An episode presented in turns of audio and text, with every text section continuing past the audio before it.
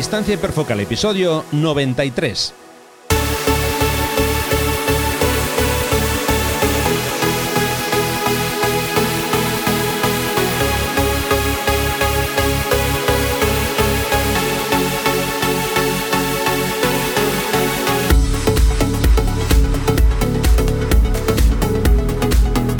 ¿Qué tal? ¿Cómo estáis? Bienvenidos a un nuevo episodio de Distancia Hiperfocal, el podcast de fotografía de paisaje y viajes. Soy Rafa Irusta, fotógrafo profesional especializado en fotografía de paisaje, y un día más, ya es habitual, está conmigo Sandra Vallaure, fotógrafa, viajera y responsable del podcast Destinos y Faca. ¿Qué tal, Sandra? ¿Cómo estamos? Pues muy bien, te veo, vamos, totalmente on fire. A Ay, tope. Menuda presentación. Eufórico a tope, 100%. Sí, sí, totalmente. Qué bien. Es Claro contagioso. optimismo ahí al, al 100%. Bueno, en el, episodio de hoy vamos a ver cuándo utilizar valores de ISO alto en fotografía de paisaje. Y Sandra, por supuesto, nos va a traer el trabajo de un nuevo fotógrafo. Pero antes de empezar, os quiero recordar que ya podéis consultar las fechas de mis talleres de fotografía de paisaje para el próximo otoño. Si os apetece disfrutar de los colores de esa fabulosa época del año, eh, podéis acompañarme y os voy a dejar toda la información en rafairusta.com barra talleres.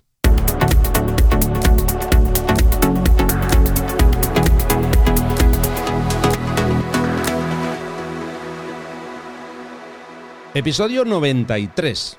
Siempre os lo recordamos eh, al, empezar que os vamos a dejar todas las notas del episodio, las cosas de interés que vamos a comentar, en un post en mi blog, mm, rafaelusta.com barra y el número del episodio en este caso que será el 93. Bueno, hoy vamos a hablar sobre el tema o la duda de cuándo utilizar un ISO alto en fotografía de paisaje, si es que es necesario usar un ISO alto en fotografía de paisaje, claro. Eh, bueno, yo creo que desde que hemos empezado nuestra aventura aquí en este podcast y antes incluso también siempre comentábamos o siempre se ha comentado eh, que obviamente es muy recomendable disparar a ISO bajo, el ISO más bajo que tenga tu cámara, lo que se llama el ISO eh, nominal. Bueno, la idea es conseguir imágenes con el menor ruido posible, con la mejor calidad, y yo creo que en esto no, no hay duda, todo lo tenemos mm, claro, ¿no? Que, esto es así. Sí, Pero- es lo aconsejable, sí. Eso es. Pero no claro- significa que sea obligatorio. Claro, a eso, a eso iba. Hay situaciones en las que, aunque esto es, digamos, sería o sería lo ideal, eh, necesitamos elevar esos valores de ISO. ¿Por qué? Bueno, pues porque a lo mejor queremos conseguir mejores re- resultados, no tanto por tema de ruido o tema de, entre comillas, calidad, sino mm, por otras, otras situaciones. Y hoy vamos a intentar, bueno, pues eso, arrojar un poco de luz sobre, sobre este asunto, ¿no? Eh, yo creo que partimos de la base, y que todos ya sabemos esto, que el uso de un valor de ISO más bajo o más alto, al final, mm, siempre va unido a la velocidad de obturación que tengamos que, que usar para capturar una escena. Yo creo que si no lo tenemos claro, eso lo tenemos que tener claro, ¿no?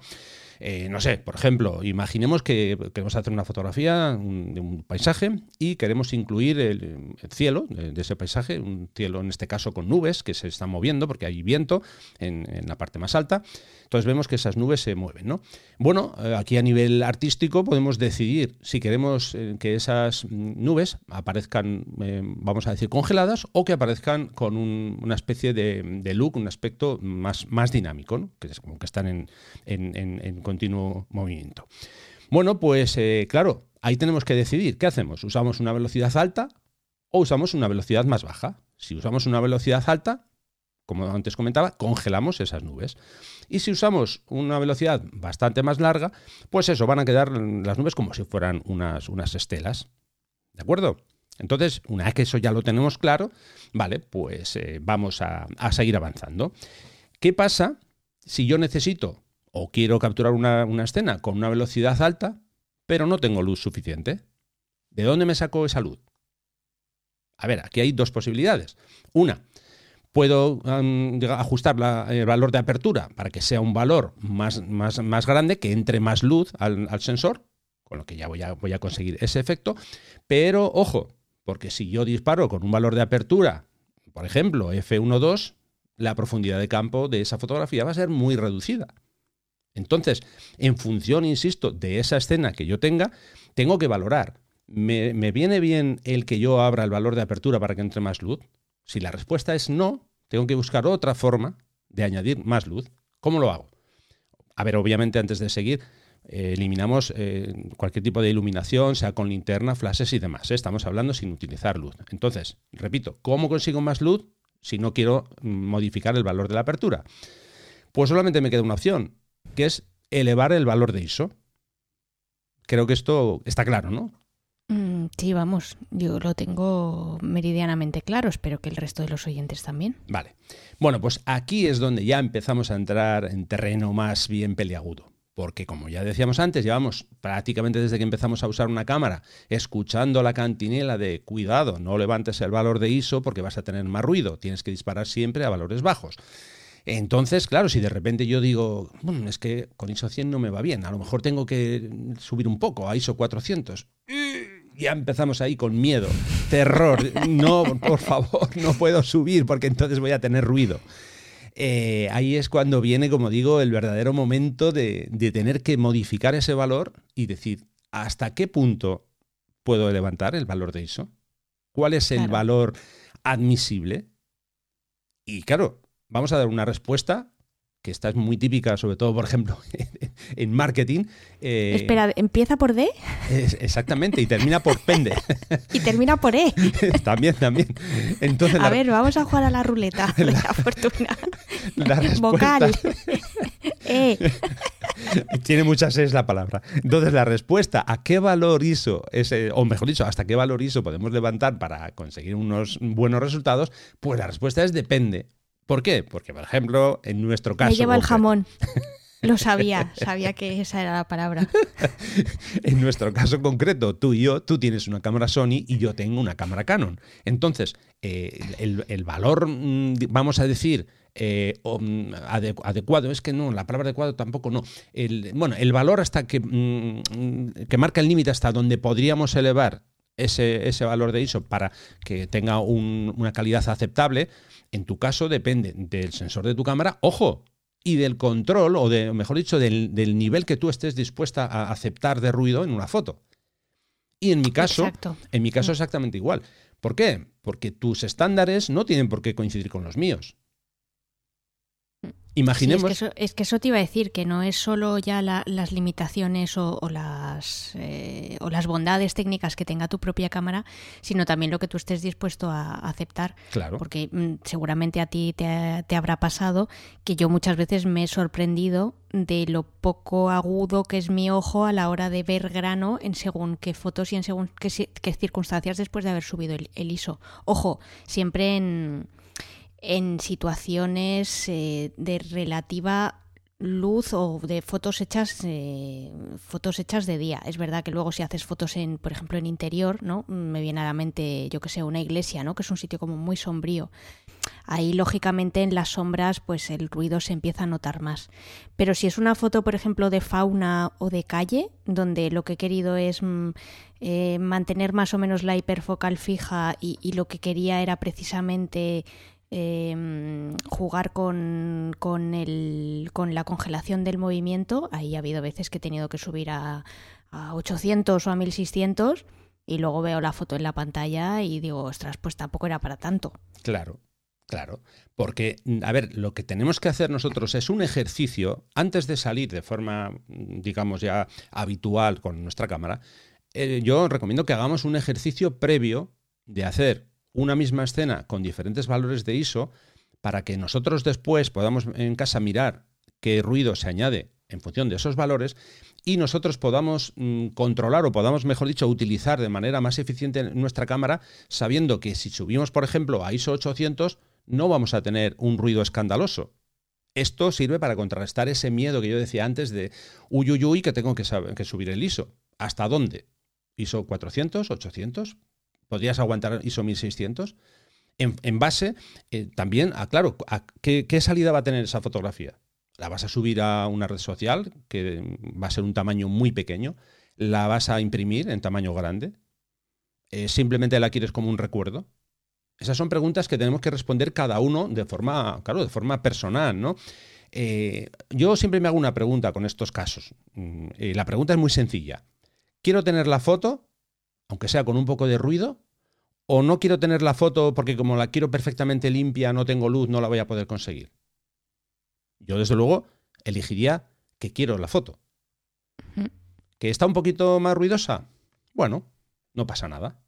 Pero tengo la foto. Entonces, ya digo, estos son un poco respuestas que tenéis que, contestar vosotros. Cada uno tiene que decidir, ¿no? Eh, ¿Cómo hacemos esta, este, este, test de, nuestra cámara?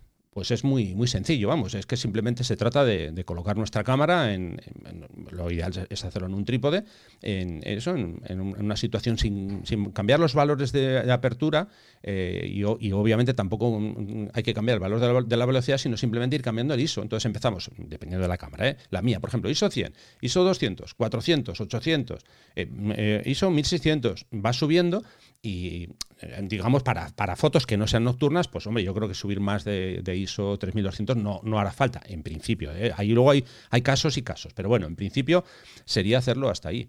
Con esa, esa, serie de fotos que has hecho, te vas a tu ordenador y compruebas. Y dices, bueno, uff, pues en mi cámara, porque como imagínate que, que, yo que sé, que alguien tiene una cámara que ya tiene, pues no sé, 5 o 6 años, dice, es que yo ya si subo más de ISO 800, uf, esto no. Entonces, pues ya sabes que tu límite está ahí. Y cuando vayas a hacer una fotografía y necesites más luz, dices, ah, bueno, no pasa nada, porque puedo subir todavía un poco más. Eh, claro, no hay que subir hasta ese límite, siempre pues subes un poco más en función de, de las necesidades que tengas de más luz o de menos luz. Claro. Pero es que el aspecto de la tolerancia que tenemos cada uno al ruido, de verdad que parece una tontería, pero es, es, muy importante y sobre todo es difícil de, difícil de explicar dónde está la medida porque al final va a depender del, de la percepción que tengamos cada uno de nosotros. Y estaba pensando... Eh, un poco como, como lo verías tú, que ahora me gustaría que me lo explicarías, pero yo según qué tipo de fotos hago, hay ciertos, ciertas fotos para las que tengo mucha más tolerancia al ruido y otras, según la temática o según la escena, para las cuales apenas tengo. O sea, por ejemplo, a mí en paisaje de naturaleza mmm, me cuesta mucho ver, o sea, me disgusta estéticamente que mis fotos tengan grano que aparezca y que aparezca ruido. Pero sin embargo, en, en foto de calle o en foto de paisaje urbano, mm, hombre, a ver, depende. Si por ejemplo es una foto en hora azul donde yo lo que estoy es jugando con la iluminación de un edificio y, con el reflejo, pues hombre, ahí si me aparece grano, pues no me gusta mucho. Pero en general en todo lo que es un, ambiente urbano, ya sea de fotografía de paisaje o fotografía de, calle o de gente, mm, tengo mucha más tolerancia. Es decir, que hay veces que incluso lo puedo llegar a ver eh, estético. No, no lo fuerzo porque por, por naturaleza no me sale, pero si en algún momento, por lo que sea, necesito un ISO alto y luego me doy cuenta en pantalla, en, en pantalla grande, que se, que se ve un poco de grano, no es algo que me chirríe, no es algo que me moleste, no, no me molesta tanto como, como podría ser el hecho de que el sujeto esté desenfocado, ¿no? Por ejemplo. Claro. No, no sé tú qué percepción, cuál es tu tolerancia al, al ruido en tu fotografía. A ver, yo en mi caso coincido más o menos con lo que tú dices, ¿no? Eh, en general, si yo estoy haciendo una fotografía, por ejemplo, de, yo qué sé, de una vez que ya ha salido el sol o está a punto de, esconderse el, sol, digo a punto, todavía queda a lo mejor igual media hora o tal, ahí yo quiero que mis imágenes sean lo más limpias posible. Pero, pero, tampoco pasa nada si aparece un poco, un poco de ruido, eh, porque al final en mi caso, yo, bueno, antes ya he respondido a esa pregunta, yo prefiero tener la foto aunque tenga ruido a que no tenga ruido. En, ciertas fotos, por ejemplo, que no sean de paisaje, como tú bien dices, o puede ser retratos, o no sé, imaginemos que estamos haciendo un viaje y vamos a visitar, eh, no sé, se me ocurre a una, una tribu. Entonces, eh, que, no sé, queremos hacer fotografías de, la tribu y a lo mejor una fotografía tan limpia pues no queda, no queda bien. Que no se nos olvide una cosa, no sé si en Capture One está esta, herramienta que voy a citar, que sí que está en, en Lightroom. Hay una herramienta que es añadir grano. Hmm, sí, efectivamente. Por eso quiero decir que estamos aquí con el, ah, no es que no quiero que tenga ruido, vale, sí, sí, pero hay una herramienta que incluso te, permite esa opción de añadir. Por eso que eh, hay o estamos siempre en una batalla de que no tenga grano, que sea lo más limpio posible, pero obviamente, como, como bien comentas, puede haber situaciones en, las que el grano sea incluso hasta beneficioso para, para, esa, para esa captura, para esa imagen. Y ojo también con esa obsesión por la que mm, yo por lo menos, aquí también lo confieso, he pasado, de ampliar al 100% para que se vean absolutamente todas las mm, imperfecciones de la foto y que luego en realidad cuando devuelves la foto a su tamaño normal y piensas y reflexionas sobre dónde vas a compartir esa foto o qué es lo que vas a hacer con ella, como tú bien indicabas al principio, te das cuenta de que eso que parecía tan molesto, hombre, claro, a ver, si amplías al 100% y, y te lo estás poniendo casi casi dentro del ojo, obviamente e, es, te parece una aberración, pero cuando luego mm, digamos que te alejas de la foto y la ves a su tamaño normal, dices, ostras, pues es que soy un poco histérica, es que a lo mejor tampoco era para tanto. Entonces, por eso digo también que lo del el tema de la tolerancia al ruido es, es muy subjetivo. Si lo ampliamos todo al 100%, es que vamos a ver ruido en todas partes, incluso con una foto tirada ISO 100. Mira, el mundo de la fotografía digital nos ha traído cosas muy buenas. Y una de ellas es poder ampliar nuestros archivos al 100%. Yo uso esa opción, por ejemplo, para limpiar las, las manchas de polvo. O las claro, de polvo. efectivamente, y es muy muy útil porque quitas eh, quita, quitas distracciones mm. y, y, y, quitas cositas que bueno que en realidad no aportan nada a la foto y que bueno, que si las, si las eliminas, pues mucho mejor, pero ojo también con, con obsesionarse con, sí, sí. con, quitar absolutamente todo. Es que iba a abrazar esa parte. Claro, claro, claro, por eso te dejo cosas, continuar. Es que nos ha traído cosas muy buenas, como el, el poder ampliar al 100%, pero Ojo, eso es justo un, ar un, arma de doble filo, porque es una de las peores cosas que podemos hacer eh, por sistema el mirar una foto al 100%. A ver, una pregunta muy sencilla. Cuando tú vas a un museo, tú miras un cuadro, en muchos casos hay barreras y no te dejan acercarte. Claro, pero es que eso te iba a decir, si es que ni, si es que ni puedes. Claro, no, pero imaginemos que, que, no tienes ninguna barrera.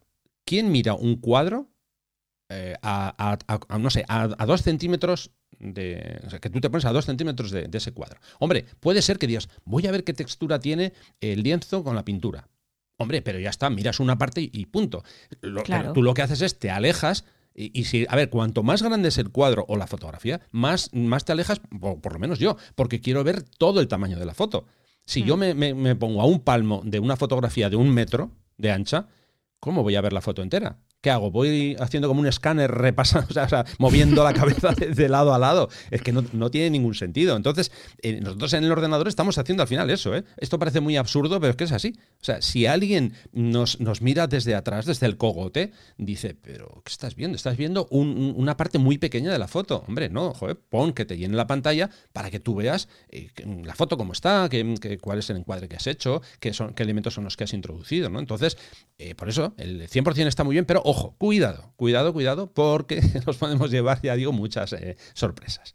Bueno, sí, sí, no, la, la, analogía que has puesto del, del cuadro me, me, parece genial, porque efectivamente yo cuando puedo me, me, acerco, siempre que me dejen, pues muchas veces para lo que has dicho tú, para ver la textura de, de, un, de un, brochazo, ¿no? O Eso para es. ver cómo, cómo un pintor con dando muy poquitos muy poquitos toques de pintura al final lo que tú has visto desde lejos que parece una cosa como súper detallada no pues por ejemplo un cuadro de, de un pintor flamenco eh, donde tienen todos estos estas vestimentas con encaje o joyas y tal pero lo interesante es, es ver cuál es el, el, resultado final y cómo eso con, con, unos puntitos de pintura te da la impresión de que ese collar de perlas pues está maravillosamente detallado y luego no, entonces no cometamos el mismo error en, en fotografía, no nos dejemos digamos, vislumbrar por los detalles y centrémonos en la visión global de lo que es la fotografía y qué es lo que queremos transmitir con todo, porque si no, eh, acabamos, y, y, seguramente a ti te habrá pasado, como me ha pasado a mí también,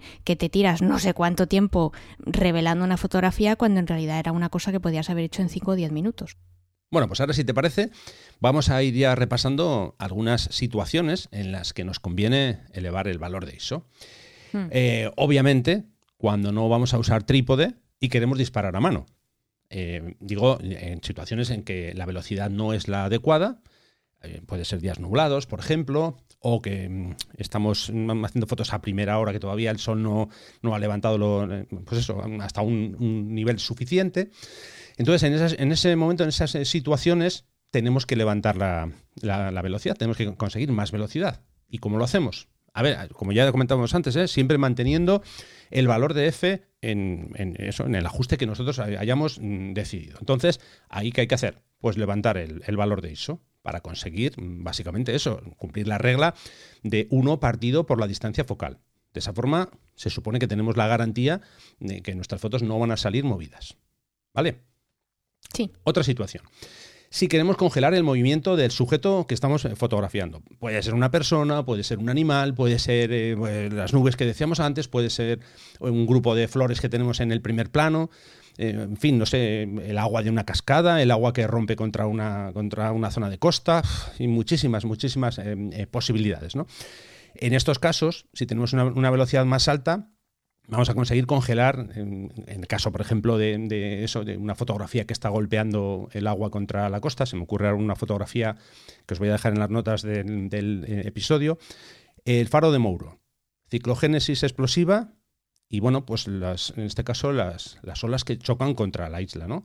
Bueno, pues eh, como digo, ahí os voy a dejar en, eh, la foto. Y bueno, ahí se ve. En este caso está congelado, vamos a decir, no del todo, porque ya había muy poca luz y bueno, porque a mí me gustó el efecto que conseguí de esa, de esa forma. ¿no? Entonces la fotografía aún así está tomada en una velocidad de 1 partido por 320, para eso tuve que subir el ISO hasta ISO 2000. Entonces, es otra de las, de las, eso, de las situaciones en las que queremos mm, eso, buscar ese, ese, em, necesitamos, mejor dicho, buscar ese valor de, de la velocidad, sobre todo si estamos usando una focal larga, como era el caso porque esa fotografía en concreto está hecha con un 300 milímetros en f2.8. Bueno, más situaciones. A ver, por ejemplo, eh, cuando tenemos mucho viento, típica situación, como ya comentaba antes, tenemos unas eh, flores en, el primer, bueno, me da igual, en el primer plano, o es un campo de flores, o un campo de girasoles, imagínate, bueno, pues claro, si nosotros tenemos una velocidad muy lenta, y hay un poquito de brisa o un viento más, más eh, acusado, pues vamos a, conseguir fotos con alguna parte de las fotos, no, no, tiene por qué ser toda la parte, pero algunas sí, que, queden movidas. ¿no? no sé, fotos típicas fotos de bosque, que a lo mejor tienes una rama, que la tienes justo encima, que se cuela un poco en la cámara, y dices, ah, mira, pues esto me sirve para enmarcar. Pero claro, hay una pequeña brisa, se va moviendo poco a poco. Bueno, pues ahí es donde conviene el, usar un ISO alto. Os voy a dejar también otra foto en la Sierra de Urbasa y en este caso, por ejemplo, tuve que subir hasta ISO 3200. Ojo, ojo, ¿eh? ¿Cómo estaba el tema? Que la velocidad que me da es un treceavo de, de segundo con ISO 3200. O sea, fijaos que había muy poca luz, muy poca luz. Eh, en este caso, además, disparé a F8, que suelo disparar incluso bastante más cerrado, F11, F16, y es que realmente estaba, estaba la, o sea, la, escena muy, muy oscura. Entonces, ahí también viene bien, como digo, el, levantar el, ISO. Eh, bueno, más situaciones. Si imaginemos que estamos, vamos en coche, coche, autobús, me da igual, y queremos hacer una fotografía desde ese vehículo, eh, o en un barco, imagínate que estás haciendo típico paseo en barco, eh, claro, pues vas a necesitar también una, una velocidad alta. O si vas en una avioneta o en un helicóptero, típico viaje de helicóptero, que ya sabes que puedes alquilar un helicóptero si te vas, por ejemplo, a Islandia, imagínate. Podríamos irnos ahora mismo. Entonces, digo, porque tenemos el volcán ahí tan de moda, pues mira, alquilamos un helicóptero y bueno, pues ahí mm, obviamente eh, sería interesante el, levantar el, ISO para que tengamos una velocidad suficiente. Por supuesto, como no, situaciones de poca luz, claro. Eh, días, mm, como antes comentaba, muy cubiertos, o esa escena de bosque que ya, que ya decía antes, o primeras horas del amanecer que todavía el sol no ha salido del todo, o, por la tarde, justamente al, atardecer, mm, ya se ha escondido el sol y esas horas que vienen después, bueno, pues hay, hay situaciones donde la luz ya escasea. Entonces, ahí es, como digo, otra de, las situaciones ideales. Eh, si queremos hacer, por ejemplo, fauna, os voy a compartir una fotografía que hice en Jasper, y bueno, pues se ve ahí una hembra de mousse. Mousse, no de mousse de chocolate, sino. No, no. Alce, ¿no? ¿Eh? ¿Eh? Alce. Sí, eso es. Bueno, pues eh, la fotografía está hecha con un 300 más un 1.4 para conseguir una, una, distancia focal de 420 milímetros y conseguir una velocidad de un 500 avo. Y claro, tuve que subir hasta ISO 10.000 porque estaba metido como entre sombras y tal. Entonces, bueno, pues eh, para conseguir eso, una fotografía que no estuviera eh, eh, movida, pues tuve que levantar el, ISO. Entonces, y es verdad que la foto se, la foto se ve muy nítida. Y vamos, yo a mí por, por lo menos en, en, ese caso el ruido no me molesta. No, no, a ver, obviamente si, si, tú amplías la fotografía al 100%, lo que decíamos antes, claro que se ven rastros de, de, ruido. Es, es, lógico, es que eso es, es, así, es normal. Pero bueno, hay que contar, como ya decía antes, ¿quieres la foto o no la quieres? Y luego eso depende de cómo la quieras eh, eh, visualizar. Y bueno, y luego ya por supuesto, llevamos un buen rato hablando de fotos, de, que si em, hacemos fotos a animales, hacemos fotos a sujetos, tal. Eh, claro, y cómo no, fotografía nocturna. Es fotografía de paisaje, lo que pasa es que lo vamos a hacer de noche. Y hoy, o sea, hoy digo, ahí obviamente vamos a tener que levantar el ISO, porque si no, no vamos a, conseguir el, resultado que nosotros eh, eh, buscamos. Em, digamos que eh, lo que en luz diurna serían ISO 100, pues en luz de en, fotografía nocturna en este caso, en mi caso, por ejemplo, la, poca fotografía nocturna que hago, mi ISO base sería ISO 1600 y a partir de ahí voy subiendo en función de las necesidades que tenga, de, porque no es lo mismo, ya sabemos, no es lo mismo hacer fotografía con, luna que sin luna, en fin, dependiendo de las circunstancias, ya digo, en mi caso el, el valor base sería ISO 1600. Y por supuesto, dentro de la fotografía nocturna, si queremos hacer fotografía de, auroras boreales. En mi caso concreto, cuando hice la, sesión de fotografía en, Wyoming, en el Grand Teton, bueno, pues ahí obviamente tuve que también tuve que, jugar con el valor de, ISO. ¿no? En mi caso, en este caso, una fotografía que os voy a compartir está hecha a ISO 6400 con un valor F4, el, más abierto que me daba el objetivo, y con eso conseguí un tipo de exposición de 5 segundos. Entonces, eso es un poco la recopilación así rápida de las situaciones en las que nos conviene eh, poder jugar con el ISO y, elevarlo. Eh, una forma eso también de, que veáis algunas, algunas imágenes para intentar quitar ese miedo a, la idea de no voy a levantar el ISO porque tengo que disparar siempre a ISO más bajo. Mm. En el caso de la fotografía nocturna, por ejemplo, que es eh, uno de los claros eh, exponentes donde hay que saber encontrar el equilibrio entre conseguir la foto y generar o no generar ruido. Luego, de todas formas, hay una serie de técnicas en, el revelado y en el procesado que nos permiten mm, reducir ese ruido considerablemente. Hoy no es la temática de este podcast, pero bueno, que sepáis que en ese caso es lo que dice Rafa, vale más conseguir la foto y luego aplicar herramientas adicionales para intentar mitigarlo si es que es una cosa muy escandalosa, que no conseguir la foto. Eso es. Y otra pequeña cosa que quería puntualizar, que no sé si lo habías tenido en cuenta o lo habías pensado, pero es que em, cuando estamos haciendo fotos de acción, o sea, digamos, fotos pues en las que estamos eh, o queremos fotografiar fauna, gente o eh, cualquier cosa que tenga movimiento, y, y estoy pensando sobre todo pues eso en fotografía de fauna o en fotografía de calle, hay una técnica muy interesante que yo uso de vez en cuando y es que las cámaras hoy en día te permiten em, usar una horquilla de ISO.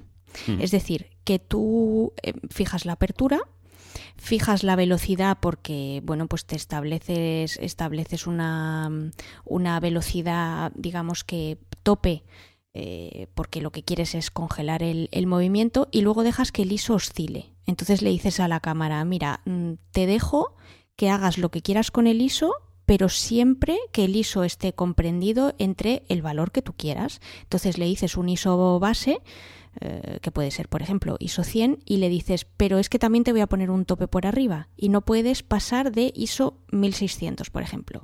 Entonces, a partir de ahí, eh, tú empiezas a hacer fotos y la cámara, digamos que entre comillas, hace lo que le da la gana, es decir, no toca la apertura, no toca la velocidad de obturación y lo que hace es que usa el ISO en función de las necesidades que tenga conforme eh, haya o no haya luz. ¿Qué conseguimos con esto? No tocar la profundidad de campo y si por ejemplo estamos haciendo pues eso fotografía de calle o de fauna eh, y tenemos más o menos controlada la hiperfocal, vamos a saber que tenemos una profundidad de campo grande y por lo tanto casi todo va a salir enfocado congelamos el movimiento porque ya le hemos dicho la, la velocidad de obturación a la que queremos disparar y precisamente para evitar eh, pues o que la foto salga subexpuesta o que salga movida o lo que sea, el ISO oscila. Sí, realmente eso, es, eso que tú comentas es una modificación de lo que, mm, bueno, yo creo que todos conocemos, es el ISO automático. Lo que pasa es que el ISO automático va desde el más bajo hasta, hasta el más alto. En tu caso, tú has, comentado mm, eh, pues muy bien que tú ajustas por abajo y ajustas por arriba. Que tienes más control, obviamente, que si le dices a la cámara, mira, tienes aquí el ISO, haz lo que quieras, ¿no? Sube hasta donde haga falta. En ese caso, obviamente, tú tienes mucho más control de, de lo que tienes si pones el ISO automático normal claro, porque al final lo que estás haciendo es que conociendo tu cámara y sabiendo cuáles son sus límites y a partir de qué ISO, digamos que lo consideras no aceptable, pues le dices, mira, no pases de aquí. pero por debajo de aquí puedes hacer lo que tú quieras. Correcto. Y es una herramienta muy, muy útil. La verdad es que la, recomiendo, por lo menos que, la probéis y, que veáis que, puede dar mucho juego. eso es. Hay, bueno, todo, todo eh, depende del modelo de cámara que tengáis. A, lo mejor en algunas cámaras más antiguas, bueno, a lo mejor no. Me consta que en algunas cámaras más antiguas esa opción no está, pero bueno, tenéis que revisar el manual o, el menú de vuestra cámara y, y bueno, buscar un poquito.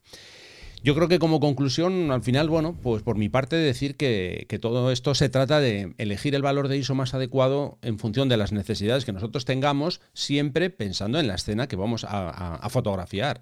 Y mm, también ahí tenemos que incluir eh, ese valor que tenemos nosotros, esa eh, tolerancia que nosotros le damos al ruido. Porque al final el resultado mm, que, eso que consigamos va a depender de eso, del valor de, nuestra eh, tolerancia, del ruido que se va a añadir. También, claro, hay que pensar el modelo de cámara que tengamos, luego también la pericia a la hora de revelar, en fin. Eh, pero digamos eso, como regla general, el valor de ISO tiene que ser no siempre el, usa el más bajo y ya está, no, no. Esa, esa, entre comillas, esa norma se puede, se puede variar se puede modificar.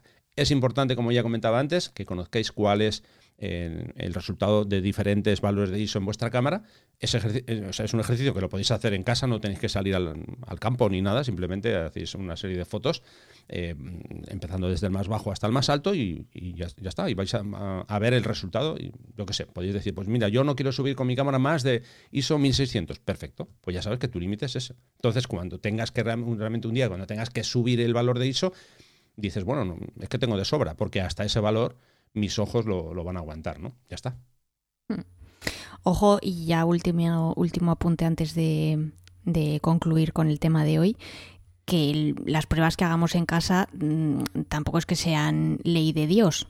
Quiero decir que si por lo que sea en el momento en el que estamos en el campo tenemos tiempo de hacer unas pruebas adicionales y decir, oye, mira, es que yo por regla general estimo que mi cámara no puede ir más allá de 1600. Bien, te lo tomas como te lo tomas como, algo que tú ya has probado en tu cámara. Pero si por lo que sea esa situación te pide que subas a 3200 o a 6400, no importa, haz la foto.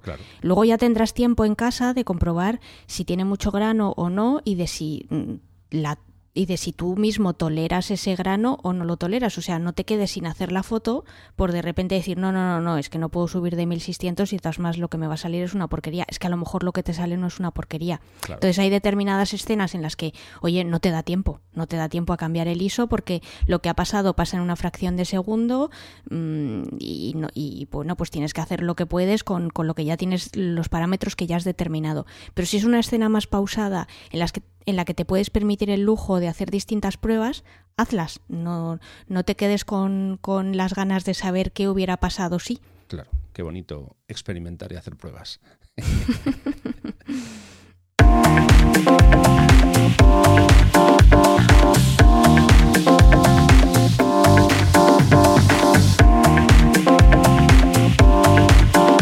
En Distancia Hiperfocal hablamos de viajes con Sandra Vallaure. Bueno, Sandra, vamos a ver a qué fotógrafo nos acercas hoy. Aquí yo por lo menos todo oídos, con los auriculares a tope, cuando quieras. Bueno, pues hoy os traigo un fotógrafo de viajes muy muy particular y que además acabo de descubrir hace poquísimo y que me tiene completamente entusiasmada mm, porque es que no, no, o sea, no hago más que ir a su página web, bueno, sobre todo a su perfil de Instagram, ir para atrás para ver todo su, todo su trabajo, porque ya os digo que lo he descubierto hace muy poco. Y es un fotógrafo ruso que se llama Arseny Kotov. Entonces, ¿por qué es un fotógrafo de viajes muy particular? Pues porque básicamente no viaja. O sí que viaja, pero prácticamente no viaja al extranjero. Eh, y ahora vamos a. os voy a explicar un, poco el, porqué de esta, de esta pequeña contradicción. Bueno, pues Arseny nace en, una ciudad que eh, antiguamente se llamaba Kubishev, pero que hoy se llama Samara tras la caída de la Unión Soviética. Nace en el 88 y bueno, pues esta ciudad es una ciudad de, de la inmensa Rusia eh, un poco situada en, en, medio de la nada. Es una ciudad que no se caracteriza por nada en especial, sino pues por un paisaje urbano formado por bloques de viviendas, eh, esos bloques que tenemos todos en, en, mente, que son todos iguales, que parecen colmenas y en los que, bueno, pues de vez en cuando sobresale alguna, alguna torre industrial, ¿no? Entonces, bueno, pues él, él crece en ese entorno que para él es lo que para Rafa pueden ser sus, sus, bosques y lo que para mí pueden ser pues eh, las iglesias que yo veo aquí en Sevilla todos los días. Y tras graduarse como ingeniero aeroespacial, empieza a, trabajar en una fábrica de, cohetes espaciales Soyuz. Entonces eh, he leído varias, eh, varias entrevistas para preparar esta sección y él dice que cuando, empieza a trabajar en la fábrica hay algo que le fascina y es la inmensidad de las instalaciones en las que él trabaja y cómo realmente a pesar del paso del, tiempo, eh, pues estas instalaciones seguían teniendo una fastuosidad y una grandiosidad mm, alucinante pero que estaban empezando a perder todo su brillo. Es decir, que eh, una, una, fábrica que se había construido para que trabajaran ahí em, decenas de miles de personas, cuando en realidad ya, no ya trabajaban menos de la mitad, en muchas partes estaba, estaban desiertas y de hecho se estaban empezando a abandonar. Entonces él dedica sus pausas eh, de mediodía a pasearse por esos pasillos y a fantasear con lo que eso tenía que haber sido eh, pues en la época de su inauguración y cuando estaba en, su máximo esplendor, ¿no? Entonces, bueno, pues decide comprarse eh, una cámara y como no puede hacer fotos en la fábrica, lo que sí que hace es empieza a explorar su ciudad, Samara, con otros ojos y con los ojos puestos precisamente en, bueno en ese tipo de, arquitectura eh, modernista eh, que, se, que se desarrolla pues eh, a mediados de los de los 50 y que dura hasta la hasta la disolución de la Unión Soviética en, en el 91 y, y bueno pues eh, realmente empieza a documentar lo que es Samara y básicamente es una ciudad cuyo aproximadamente 70% se construye durante la, la, época soviética y que tiene, como os podéis imaginar, pues unas formas arquitectónicas muy sobrias, un trazado completamente eh, cuadricular y, y, bueno, que tiene un, digamos una, una estética y unas características que, aunque no os las describa, pero seguramente todos tenéis en mente. Al cabo de tres años, eh, eh, Arseni se cansa de, trabajar en la fábrica y como trabajaba en un sector sensible y en un sector estratégico, se le prohíbe viajar al extranjero durante una serie de años. Entonces, claro, ante esa limitación, eh, bueno, pues decide alquilar su piso y atravesarse Rusia en autostop y luego posteriormente viajar a otras em, antiguas repúblicas soviéticas como son Kazajstán, Kirguistán y, Ucrania. Entonces, mm, al principio se da cuenta de que todas las ciudades que va visitando le parecen iguales, que todas están cortadas por, por el mismo patrón, siempre con esa idea, recordemos que tenía, eh, eh, que tenía eh, los, los, gobernantes soviéticos de que siempre todo el mundo tuviera acceso a las mismas cosas, que no hubiera ningún tipo de diferenciación y que por supuesto el individualismo no existía, ¿no? que todo se hacía por el bien común. Bueno, pues eh, a lo largo de los, eh, de los siguientes años, Arsenia acumula más o menos unas 200 ciudades visitadas, porque realmente a partir del 2016, más o menos, él se traza un objetivo que es documentar Em, la lenta pero constante desaparición de estas construcciones que os digo que pertenecen a, lo que es el, modernismo soviético, cuyo máximo esplendor se da en la década de los 70 y de los 80 del, siglo XX.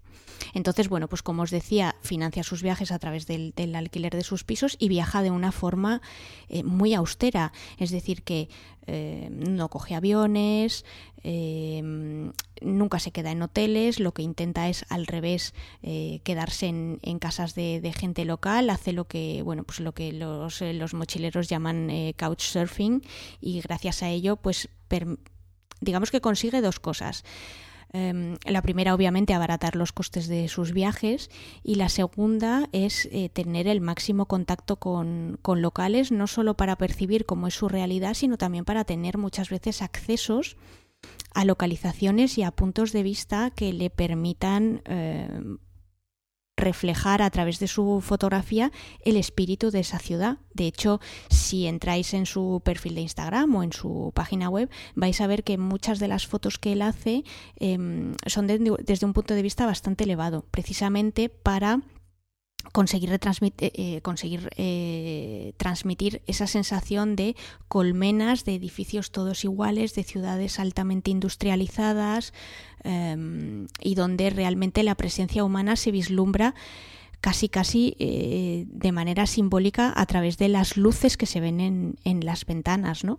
Entonces ya os digo que es una fotografía muy particular, eh, no solo por los sitios que visita, que son sitios que ya os podéis imaginar cero turísticos y a los que, bueno, pues realmente nadie le, nadie le ve ningún interés fotográfico más allá del que, del que le encuentre a él, y, que él encuentra pues precisamente por su ansia de, documentar estas, eh, estas ciudades y este, este estilo arquitectónico que poco más que está en, vías de, extinción. ¿no? Otra cosa también muy interesante de su estilo es que a pesar de que usa una cámara relativamente moderna como puede ser una Sony A7R, Arseni lo que hace es que le pone un adaptador M39 y con eso lo que consigue es usar objetivos soviéticos. Entonces él dice que eh, fundamentalmente los objetivos que usan mm, son un objetivo de 28 eh, milímetros que es el Orion 15, otro de 55 que es el Industar 61 y otro de 135 milímetros que es el Jupiter 11. Entonces eh, yo me he metido en eBay para ver cómo son esos, esos objetivos y bueno, son fascinantes, o sea, es que realmente son parecen, parecen latas, o sea, son, son unos objetivos que, mm, prácticamente, bueno, pues yo, vamos, yo no sabría ni, ni cómo usarlos. Entonces, eh, al ser manuales, al ser tan, eh, eh, tan rústicos, digamos, le dan una visión y una estética a las fotos. que es muy particular no solo en cuanto a la percepción de los colores, sino también en cuanto a la, al grano que tienen, que precisamente es la temática del, episodio de hoy, y a la, y a la nitidez. Em, entonces, es, eh, como ya os digo, es muy curioso cómo él mezcla las herramientas que usa para fotografiar con las localizaciones eh, que, también, que también fotografía, ¿no? Y en ese sentido, otro aspecto muy importante de su fotografía es el momento del año en el que él, en el que hace las fotos. Ya veréis que tiene predilección por hacer fotos en invierno y fundamentalmente durante la hora azul, ya sea antes del, amanecer o después del, atardecer. Y como decía, en muchos de estos casos precisamente es para eh, reflejar esa, esa vida que hay detrás de las ventanas y ese contraste entre el gris plomizo que tienen muchas de estas ciudades y muchas de estas localizaciones con ese, ese pequeño eh, rayo de esperanza ¿no? o ese pequeño haz de luz que pueden ser todas esas, todos esos habitantes, esas pequeñas hormigas que viven en, esas, eh, en esos hormigueros gigantes y que son realmente lo que hacen que, bueno, pues que esas ciudades sigan, sigan vivas. ¿no? También es verdad que además de, fotografiar este tipo de, de, construcciones que son como eh, muy estándares y, que no tienen a priori ningún tipo de interés arquitectónico, sí que es verdad que eh, Arseni también se fija en, determinadas construcciones eh, muy, muy particulares y que muchas veces lo que hacían era intentar reflejar esa fastuosidad o esa grandiosidad del, del régimen soviético un poco con el ansia que tenían ellos durante los 70 y los 80 de fanfarronear mm, de, bueno de sus eh, digamos de su grandiosidad a la hora de construir determinados edificios con, eh, con, determinadas funcionalidades o con una estética muy muy particular. Y de hecho él tiene tiene muchos ejemplos de esta arquitectura que realmente bueno pues son son fascinantes. Y la última cosa que os quería comentar al respecto es em, que tanto el año pasado como este año, eh, pues ha intentado recopilar parte de su trabajo en dos libros. El primero ya os digo que se publicó el año pasado que se llama Soviet Cities y el segundo que se llama Soviet Seasons y que va a salir en otoño.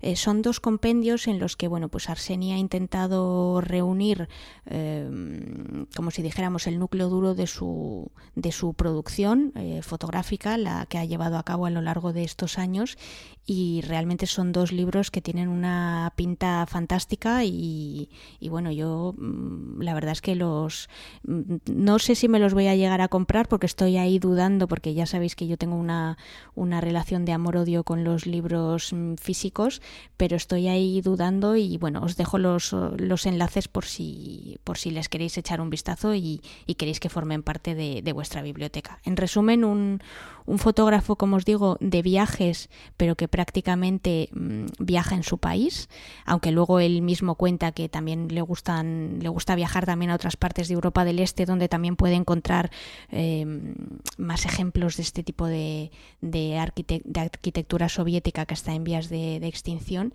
y que bueno, que me ha llamado muchísimo la atención y que quería compartir con vosotros en esta sección.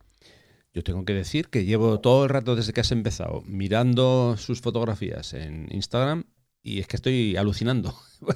Vamos, sí, sí, en serio, la colección que tiene de lugares abandonados, como, como ya comentabas, de edificios, es que no sé si decir curiosos, yo creo que me quedo corto.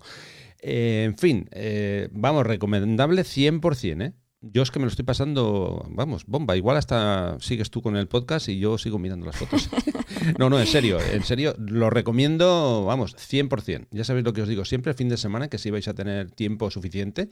Eh, vamos, me encanta, me encanta el trabajo de, este hombre. Ya digo, sobre todo los lugares abandonados, es que me, han dejado encantado, un muy buen sabor de boca. En fin, muchísimas gracias, eh, Sandra. Seguimos, seguimos. Es que encantado, encantado estoy.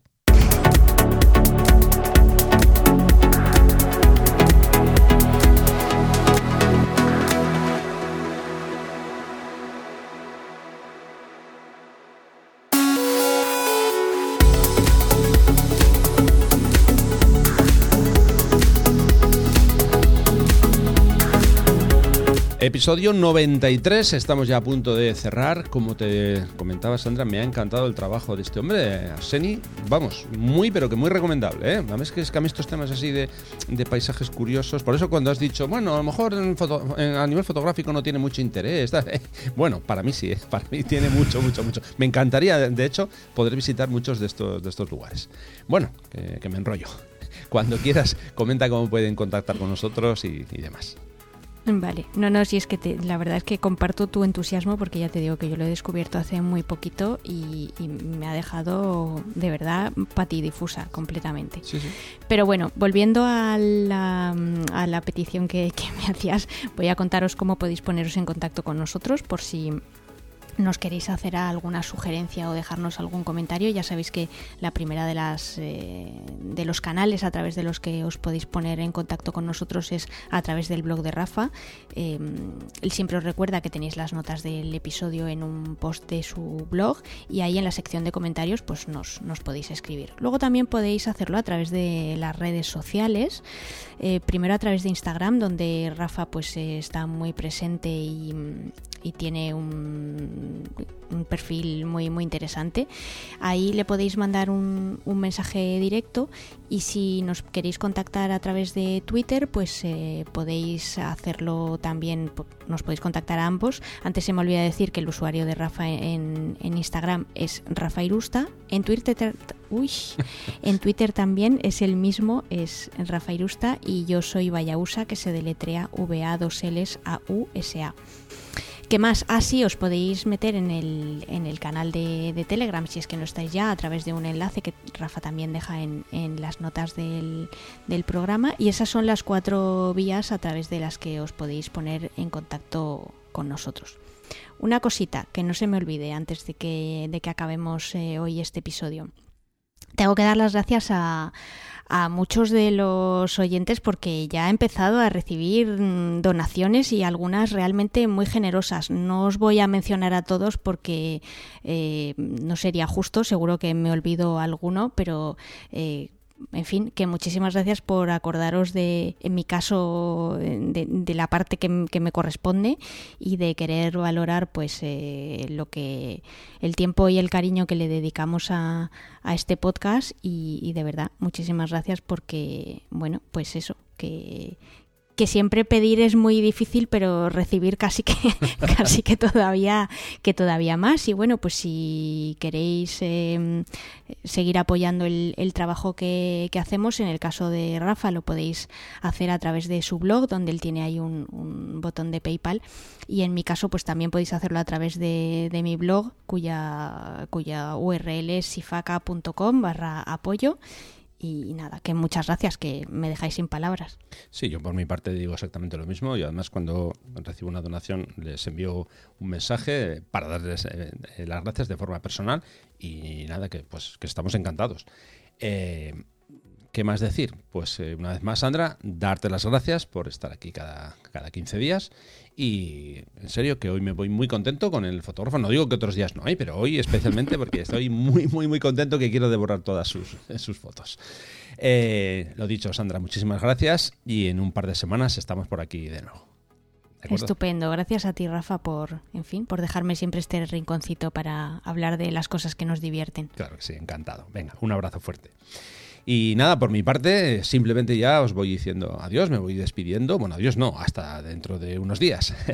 Como ya sabéis, podéis consultar las fechas de mis talleres de fotografía para el otoño, que estamos ya con el otoño ahí a tope. Ya sabéis, fotografía de bosque, en fin. Eh, será un placer estar con, vosotros. Ya hay un montón de plazas vendidas, digo, para que no os quedéis atrás, que estos talleres siempre se, llenan rápido. Eh, toda la información en rafairusta.com barra talleres y simplemente que tengáis mucha suerte con la luz en caso de que, que podáis salir a, hacer fotos. Eh, un abrazo y en 15 días estamos por aquí de nuevo con un nuevo episodio de Distancia Hiperfocal. Gracias.